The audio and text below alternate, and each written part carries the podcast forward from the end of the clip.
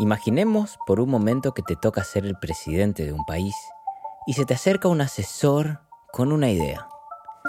¿Qué tal si implementamos Bitcoin como moneda oficial de nuestro país?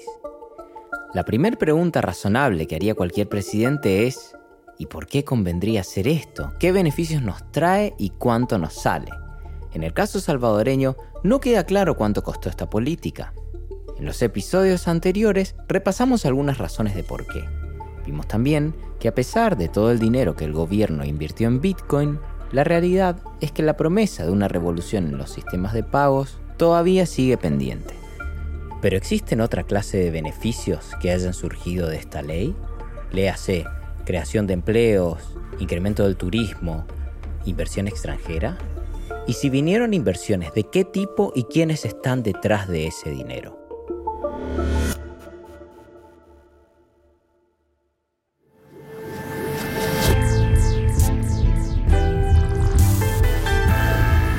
En este episodio te vamos a contar de la relación entre el capital privado y la ley Bitcoin. Filántropos que operan en el mundo de las ONGs. Para mí fue clave lo que John imaginó, pensó o vio en el país del tema de la educación. Empresarios. Have been working, um, you know, directly with the Salvadoran government to create a DeFi protocol. Y personalidades excéntricas de Internet que ostentan cargos públicos para fomentar iniciativas del sector privado en El Salvador relacionadas a la industria de cripto. Todos ellos tienen algo en común. The financial inclusion um, angle of how DeFi can actually be used for good. Expresan un deseo de utilizar el Bitcoin para hacer el bien. Esto es un proceso paulatino. Tan paulatino es que el factor educación juega un papel preponderante en la adopción masiva. Diría que es debatible el beneficio a la sociedad salvadoreña de, de, que vengan estas empresas y a la sociedad en general. En Bitcoin no perdemos, o sea, lo único es que esperamos más tiempo para que llegue a donde nosotros lo compramos. Mi nombre es Leopoldo Pérez Obregón y esto es Plan Cuscatlán, de las pandillas al Bitcoin. Episodio número 4, los Crypto Entrepreneurs. La aprobación de la ley Bitcoin en El Salvador hizo que muchos criptoentusiastas del extranjero se interesaran en esta novedad. Entre esos estuvo John Denny, un norteamericano que llegó al país con el objetivo de seguir de cerca la implementación de este proyecto. Yo soy de Nueva York, pero desde tenía como 19 años siempre soy activista, siempre pienso en cómo podemos cambiar el mundo por, por lo mejor. John Denny obtuvo la residencia salvadoreña temporalmente en febrero de 2023. Lo contó vía Twitter con una foto de su tarjeta de residente. La novedad fue celebrada con un retweet del mismísimo Nayib Bukele escuchamos un archivo de una entrevista que dio para un canal de YouTube donde John Denny cuenta qué fue lo que lo atrajo al país. Cuando yo escuché de qué estaba pasando con Bitcoin acá en El Salvador, que va a ser como primer país con Bitcoin como moneda de curso legal, yo pienso que yo, yo, yo puedo hacer algo con eso, ¿no? Es, es muy importante que que pasaría ahora, porque es el primer país en el mundo y, y todo lo que pasa ahora acá va a ser un ejemplo para el mundo, por lo bueno o por lo malo. Y yo pienso que eso es, es una oportunidad única en nuestras vidas, de tener como un impacto grande en el mundo, en qué dirección va el mundo. Una vez llegado a El Salvador, empezó a explorar el panorama local. Cuando se legalizó, nuestro fundador John Denny vino al país, creo, un par de días antes, para ver cómo se, se, manejaba el primer día, las primeras semanas y todo eso. Y pues él vio las carencias que había en el país con el tema Bitcoin en general, porque hacía falta mucha educación en el tema, porque la gente comenzaba a confundir como Bitcoin con el gobierno, Bitcoin con, con la wallet del gobierno. Y entonces él decidió iniciar la fundación de mi, de mi primer Bitcoin sol, netamente en lo que es educación. Conviene tal vez aclarar que mi primer Bitcoin tiene entre otros benefactores a empresas como Strike, del empresario Jack Mallers, y a Bitfinex, una compañía de la que hablaremos al final de este episodio. Mi nombre es Alejandro Galán, yo soy de El Salvador, yo soy de San Miguel, que es la cabecera de, del oriente del país. Estoy a alrededor de tres horas de la capital. Pues mi historia, eh, bueno, básicamente yo me dedicaba antes a, la agricultura, soy productor de café, eh, me dedico a cosechar café y todo lo que requiere en, el tema de, pues, de las fincas y, cosas así. Esa es mi pasión, digamos, como, como, de pequeño. Alejandro Galán hoy es instructor en mi primer Bitcoin. En el oriente del país nosotros estamos dando clases más o menos alrededor de 200 personas por semana. Estamos cubriendo alrededor de 22 municipios. La ONG colabora con la gobernación y también a nivel local con las alcaldías para promover la educación en Bitcoin. Logramos entrar eh, a hacer un trabajo conjunto con ellos para aportar y, agarrar más gente dentro de, dentro de la organización.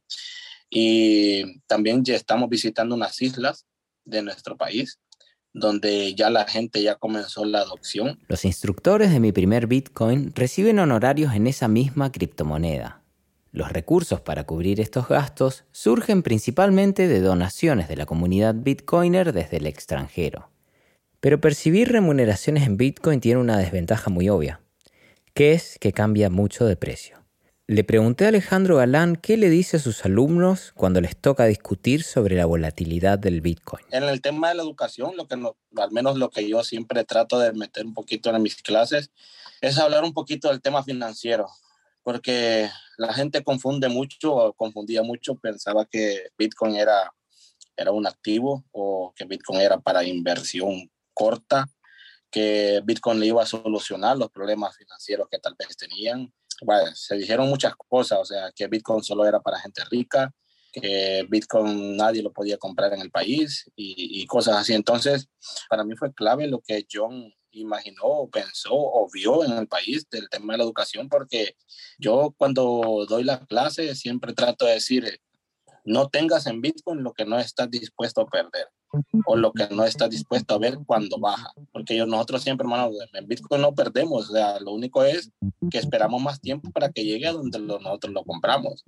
por ejemplo, si compras un Bitcoin a 20 mil dólares y en ese momento bajó a 18 mil, que es la fluctuación que está teniendo en estos momentos, lo único que tienes que hacer es esperar. O sea, no, o sea, si baja, no podemos sacarlo, no podemos, no podemos utilizarlo.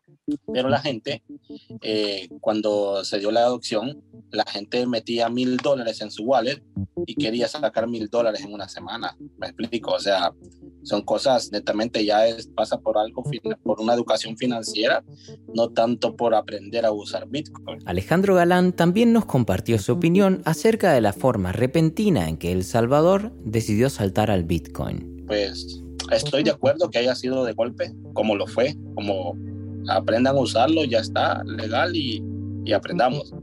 Y si hubiese sido primero en educar a la gente, pues cuánto nos hubiéramos tardado. Entonces es como, como bueno y no tan bueno. Para quienes ya venían familiarizados con el tema Bitcoin desde antes, obviamente la transición fue fácil. Pero para la persona que nunca lo hacía o para la persona que, que nunca intentó buscar una información, sí fue de golpe. O sea, fue como, ¿y ahora qué hago? Meto 100 dólares, se me van a hacer 50 o se me van a hacer 60 dólares. Entonces, son cosas que, que obviamente sí están pasando en el país, pero trae más beneficio haber entrado de golpe que eh, haber empezado por la educación, porque seguramente nos pudimos haber tardado 20 años y en 20 años no, no hubiéramos causado, causado ningún impacto como lo que estamos causando ahora.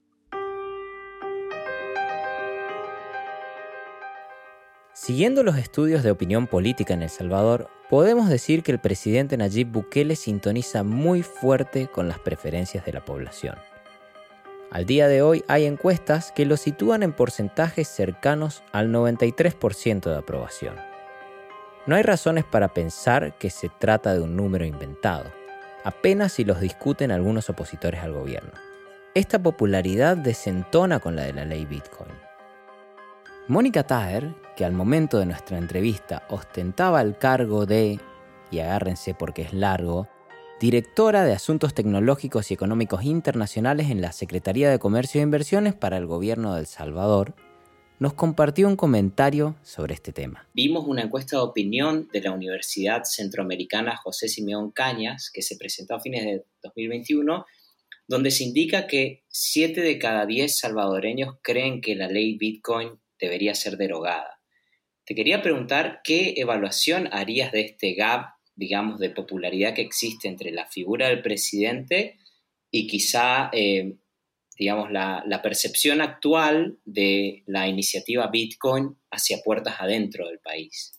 La, crítica y la oposición viven en una democracia y así tiene que ser. Y siempre eh, van a haber personas o entidades que vayan a estar en contra, en este caso de una corriente, por muchísimas razones. Y es válido. Sin embargo, yo creo que los beneficios de la ley Bitcoin no se van a ver a lo mejor en dos años. Se van a, esto es un proceso paulatino. Tan paulatino es que el factor educación juega un papel preponderante en la adopción masiva.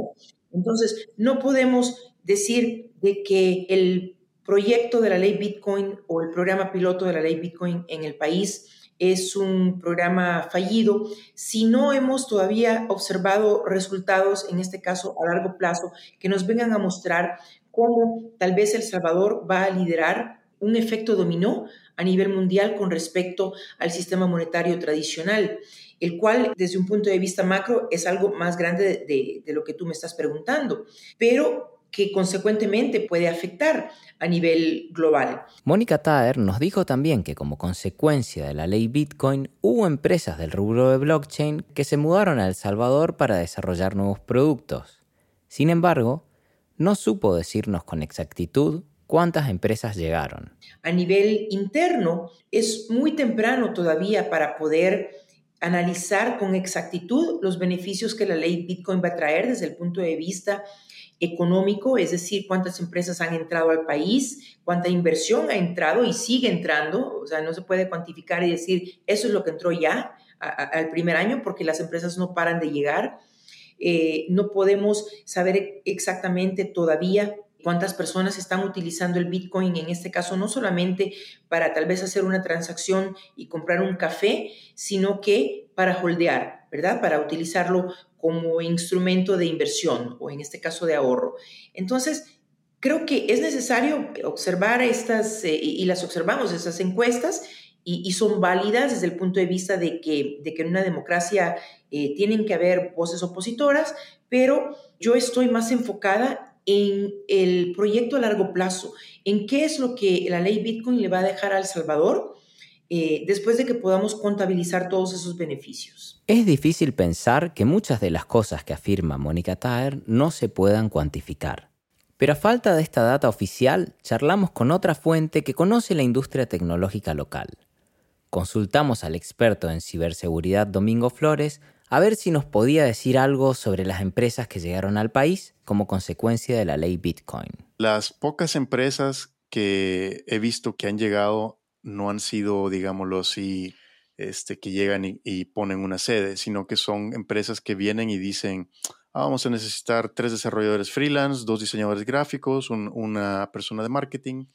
Entonces, a lo mejor sí hay uno que otro nuevo empleo a raíz de estas empresas, pero de nuevo no son como, primero no es como lo más amigable para la economía nacional. Realmente usted no ve que haya construido Binance un edificio o Coinbase o ninguna otra empresa así grande. Binance creo que alquiló una oficina en un edificio y nada más. Es parte de su estrategia de, tener sedes en todos y ninguna parte. Tienen una oficinita ahí y ¿quién, quién está ahí? ¿Una secretaria, un administrador de personal, un conserje? Si les pregunto, ¿dónde queda la sede de Binance? Me podrían dar una respuesta. No, porque no tienen ellos una sede sí, sí está ahí volando a todos los países y se te da su oficina en un hotel un día, en otro hotel otro día y nunca tienen una sede para evadir regulaciones. Son empresas pequeñas que emplean una docena de personas máximo, si es que acaso son empleados y no contratistas independientes. Entonces, diría que es debatible el beneficio a la sociedad salvadoreña de, que vengan estas empresas y a la sociedad en general.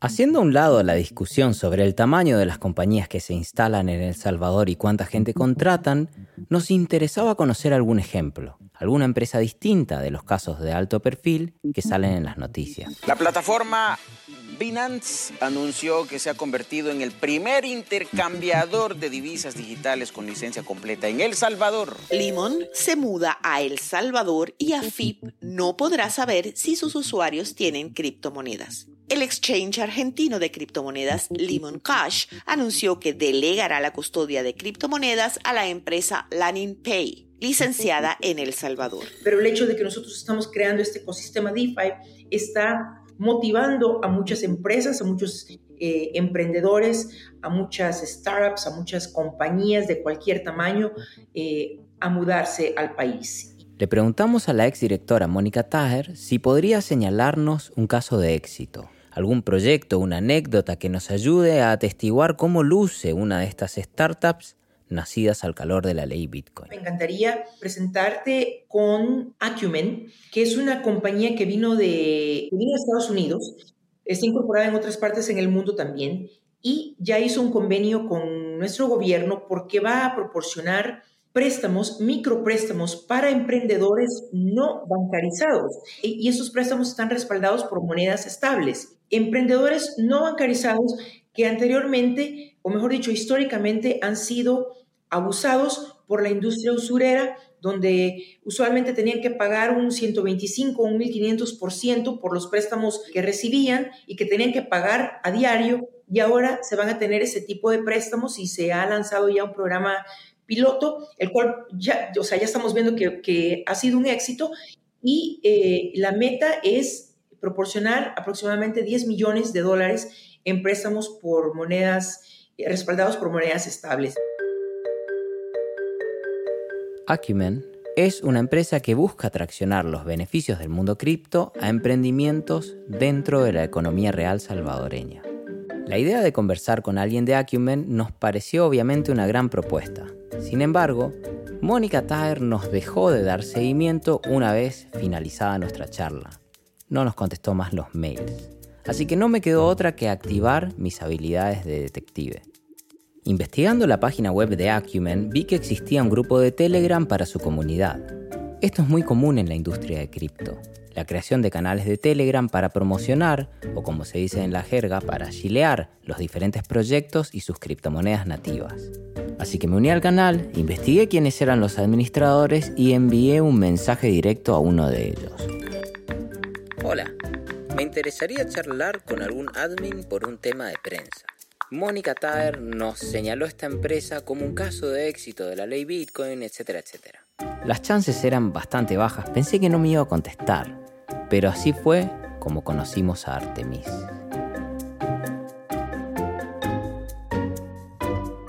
My name is Artemis. I'm one of the lead devs at Acumen and also one of the co-founders. Artemis es desarrollador líder y cofundador de Acumen. Dice ser salvadoreño. Es más, nos habló en español antes de comenzar a grabar, pero prefirió hacer la entrevista en inglés. Lo entrevistamos con la cámara apagada. Un detalle importante sobre Artemis es que en realidad ese no es su verdadero nombre. Como tantos otros emprendedores en la industria de cripto, este desarrollador es lo que se conoce como un anón, expresión que deriva de la palabra anónimo. Volveremos sobre el tema del anonimato más adelante. Primero, busquemos entender en qué consiste el modelo de negocios de su emprendimiento. Desde el punto de vista del usuario, Acumen funciona de la siguiente manera. Entras a la página web, hay unos botones donde puedes conectar tu billetera y bloquear tus criptomonedas y ahí elegís el plazo, 30 o 60 días. Cuanto más días las bloquees, más intereses te paga la plataforma. Igual como sucede cuando pones un depósito a plazo fijo en el banco, por poner un ejemplo que todos conocemos. Ahora, ¿de dónde sale ese dinero con el que se pagan después los intereses? Bueno, Acumen tiene un caso de uso con el que a simple vista todos podemos empatizar. Toman el dinero de los usuarios y lo prestan a pequeñas empresas en forma de microcréditos. Esta gente no podría conseguir una línea de financiamiento en un banco tradicional porque trabajan en la informalidad, no tienen registros. Acumen viene a solucionar este problema ofreciendo créditos sin burocracia. So we're basically creating a mutually beneficial ecosystem where not only can the small and medium sized enterprises prosper, which are oftentimes the growth engine of economies. Artemis argumenta que Acumen tiene otra ventaja. But users on the crypto side benefit from a yield that's stable and not correlated to the crypto market conditions. Al no invertir en criptomonedas, sino en proyectos de la vida real, las inversiones no caen cuando el precio de las criptomonedas baja. Hay un último detalle que hace que este circuito funcione. Cuando una empresa o un individuo toma un préstamo de Acumen, tiene que poner un bien en garantía, un carro o una casa, por ejemplo. Luego, estos bienes son transferidos a la Acumen DAO. ¿Qué es la Acumen DAO? Se trata de una entidad virtual que remata estos activos y repaga los préstamos si el deudor no lo hace. Paréntesis explicativo porque acá necesitamos aclarar qué son las DAO. DAO es una sigla en inglés que refiere al concepto de entidad autónoma descentralizada. En inglés, Decentralized Autonomous Organization. And essentially, what this means is just fancy computer buzzwords for a computer that makes decisions on behalf of, you know, the shareholders to make it easier. Una DAO sería algo muy parecido a una sociedad anónima, solo que en vez de estar registrada bajo la jurisdicción de algún país, se rige por un código informático. ¿Cómo se hace para ser parte de la DAO? es necesario comprar un token emitido por la entidad, si podemos llamarla así.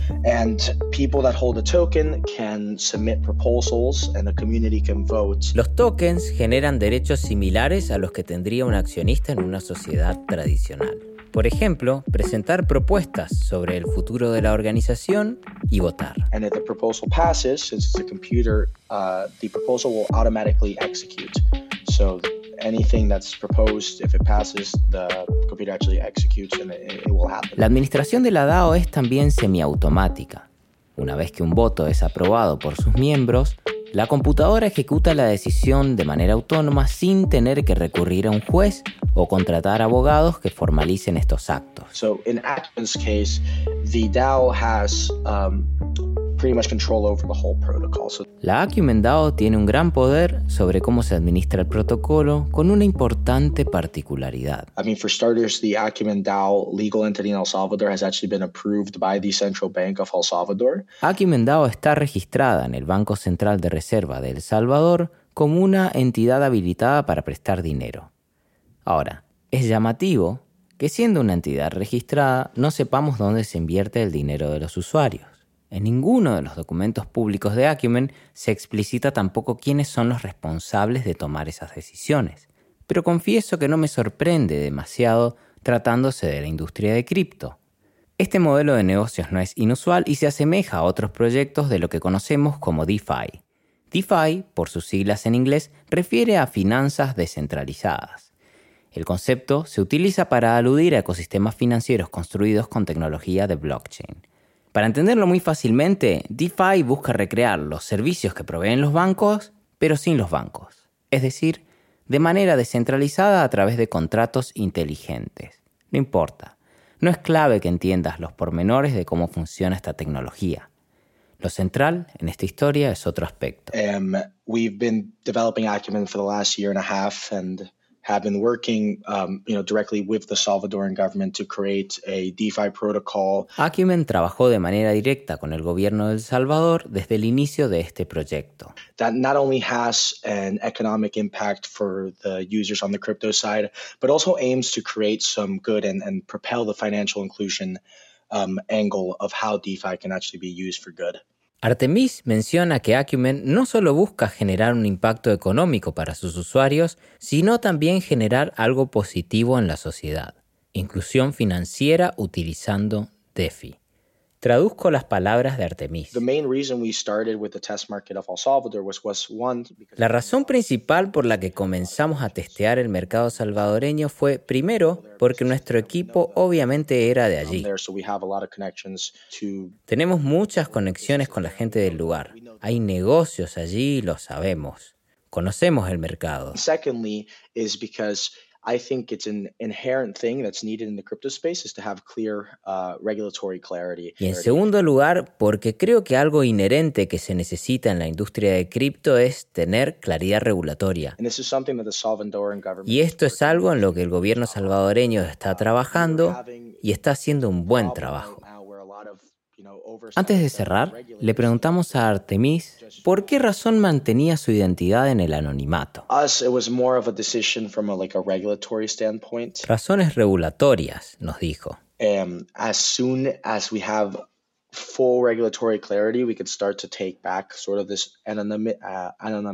La postura de Artemis es que una vez que se consiga claridad en las reglas, es posible que el equipo de Acumen reconsidere esta cuestión de la anonimidad. But it, it, that's not to say like we have legal representation in, in, in the country. I mean, people have met us in person.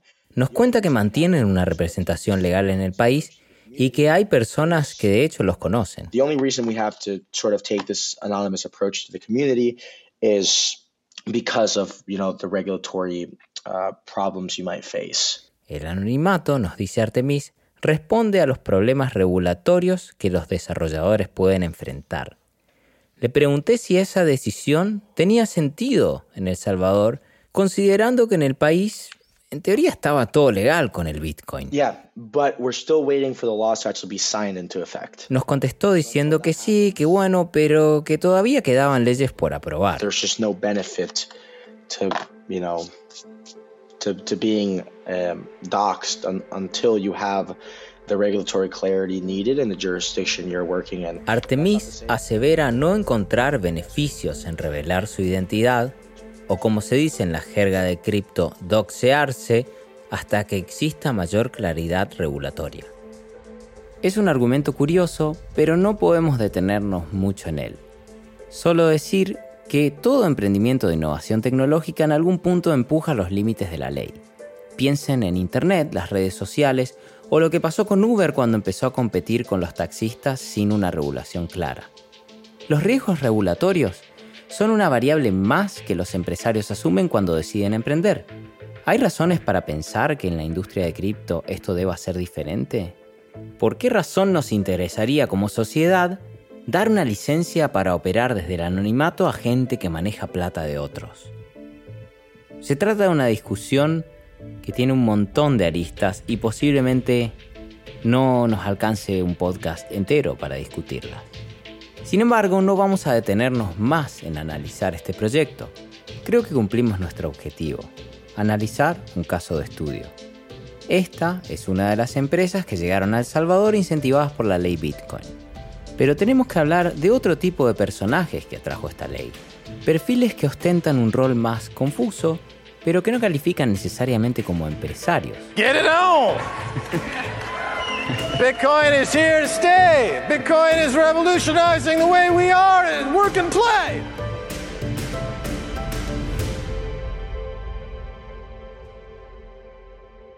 Stacy Hebert y Max Kaiser son un matrimonio norteamericano de maximalistas ultrafanáticos de Bitcoin. Ambos se mudaron a El Salvador y hoy manejan la Oficina Nacional de Bitcoin. Escuchamos la voz de Stacy Hebert. I moved here because of President Bukele. It's like, say, Mick Jagger, Medici, Alexander the Great, and the Beatles decided to form a country and they say, hey, you want to come join? I'd be like, yeah, dude, let's do it. Si esto fuera la Facultad de Políticas Públicas, tal vez definiríamos a Kaiser y Hebert como policy entrepreneurs, esto es, individuos que buscan oportunidades para influenciar la aprobación de determinadas políticas públicas que resultan de su interés. Entre los antecedentes de Max Kaiser se encuentra haber conducido un programa en la cadena de televisión rusa RT, Russia Today. Obviamente, una cadena de propaganda. Welcome back to the Kaiser Report. I'm Max Kaiser. Time now to turn to Peter Greenhill. Al principio de la invasión a Ucrania, Kaiser tuiteaba incesantemente que la guerra no existía y que quienes creían lo contrario eran unos estúpidos. Todo se trataba de una farsa de CNN, de un engaño. Yeah, it's uh, a typical hoax uh, between uh, the deep state and the world. They It's a hoax, un engaño del Deep State, decía. Ambos son términos popularizados por Donald Trump. Hoax, engaño, es la palabra que el expresidente utiliza para negar cosas que no le gustan. desde la existencia de la pandemia o el cambio climático hasta cualquier acusación en su contra. Y el Deep State, en su traducción literal, quiere decir el Estado profundo.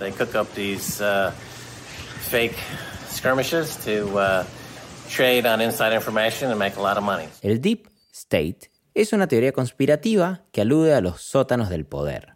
Allí, supuestamente, las élites gubernamentales cocinan planes para beneficiarse a sí mismas en detrimento de la población.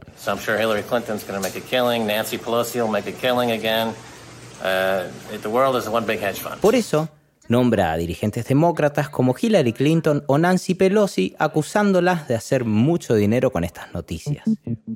Pero existe un gobierno al que Max Kaiser no considera partícipe de esta conspiración mundial. En la biografía de Twitter de Kaiser se lee asesor de Bitcoin para el presidente Bukele. En teoría, Kaiser y Hebert no cobran nada por administrar la Oficina Nacional del Bitcoin. Lo hacen por amor al presidente. El 20 de mayo de 2023, el matrimonio participó en una nueva edición de la Miami Bitcoin Conference. Max Kaiser, Stacey Herbert, welcome. La misma donde dos años atrás el presidente Bukele anunciaba la ley Bitcoin. Welcome home. Kaiser ingresó al escenario agitando una bandera de El Salvador. Llevaba un short y una camisa negra donde se leía Najib, Max, Stacy y Satoshi. Stacy Hebert llevaba pantalones blancos, camisa verde estampada con flores y una gorra con la bandera de El Salvador. Kaiser, fiel a su personaje, estaba excitadísimo, como hiperkinético. Abrió la charla dando golpecitos a los brazos del sillón donde estaba sentado y pegando gritos. Get it on. Bitcoin is here to stay. Bitcoin is revolutionizing the way we are and work and play. Los entrevistó un periodista cuya primera pregunta fue ¿qué es la hiperbitcoinización? Contestó Stacy Hebert utilizando metáforas mesiánicas con una alabanza al presidente Bukele. No por nada, estos personajes son conocidos como los criptoevangelistas.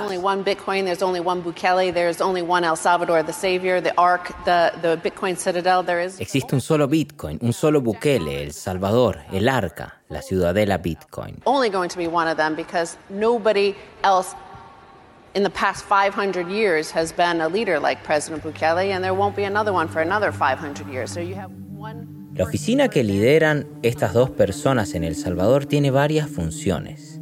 Entre esas, examinar y diagnosticar las solicitudes de sociedades vinculadas a cripto que deseen operar en el país. Un viejo amigo de El Salvador hizo uso de estas prestaciones. Recordarán que en el episodio anterior el periodista Jimmy Alvarado nos comentaba que Jack Mallers desapareció de escena al poco tiempo de anunciar la ley Bitcoin. Bueno, reapareció con otro anuncio al poco tiempo de que hicimos esa entrevista. A casi dos años después de haber introducido al presidente Bukele al escenario de la Bitcoin Conference, Mallers volvió a hablar de El Salvador en ese mismo espacio. I've been working with Salvadoran regulators with the Bitcoin office there. Jack Mallers estuvo trabajando con la Oficina Nacional de Bitcoin para trasladar la casa matriz de su empresa a El Salvador. En esa misma conferencia aprovechó la oportunidad para convocar más empresas a venir al país.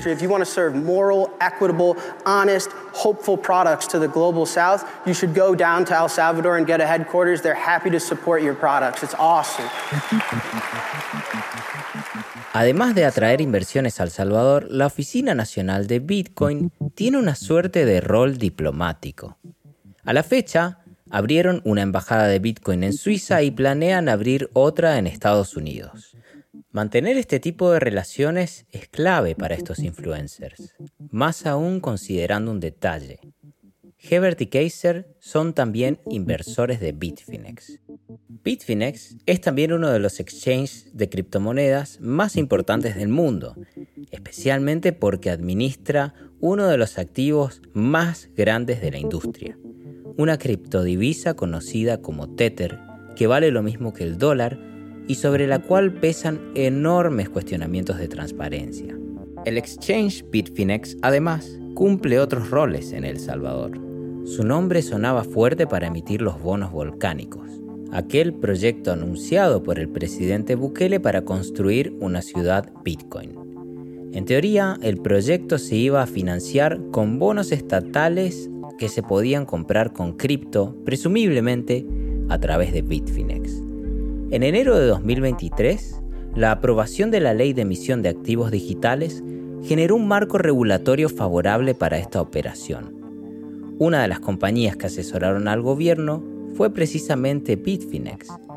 La empresa celebró la aprobación de la norma a través de un comunicado en su página web donde se cita a Max Kaiser en su carácter de asesor del presidente Bukele. Por si quedaba alguna duda del involucramiento de esta corporación, Bitfinex fue la primera empresa en obtener una licencia para operar en El Salvador en el marco de esta ley. Pero a pesar de estas facilidades, el proyecto de los bonos volcánicos jamás se concretó. Pero el hecho de que se hayan logrado impulsar exitosamente estas iniciativas nos sugiere algo llamativo.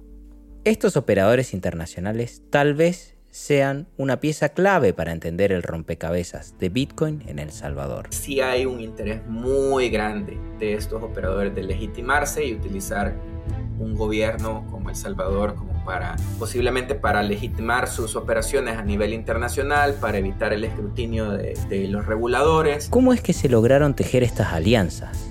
En el siguiente y último episodio de este podcast vamos a explorar las dinámicas internas de poder que permitieron al presidente Bukele aprobar esta serie de normas sin encontrar demasiada oposición. Y empieza un enfrentamiento muy fuerte entre Bukele y la Asamblea Legislativa hasta que llega el 9F. El 9F es el momento en el que Bukele irrumpe en la Asamblea Legislativa con los militares. Todo esto en el próximo episodio. Gracias por haber llegado hasta acá. Plan Cuscatlán es una producción de Mantel. Yo soy Leopoldo Pérez Obregón, conductor y productor periodístico de este podcast. El fact-check de este episodio fue realizado por Diplomacia Activa. El diseño sonoro es de Mateo Corrá. El track musical principal de este podcast lo compuso Tiziano Rosso. El diseño de portada es de Franco Gullo. La masterización fue hecha en estudio Camarón Brujo Música. Muchas gracias por haber llegado hasta acá y espero encontrarlos nuevamente en la próxima edición.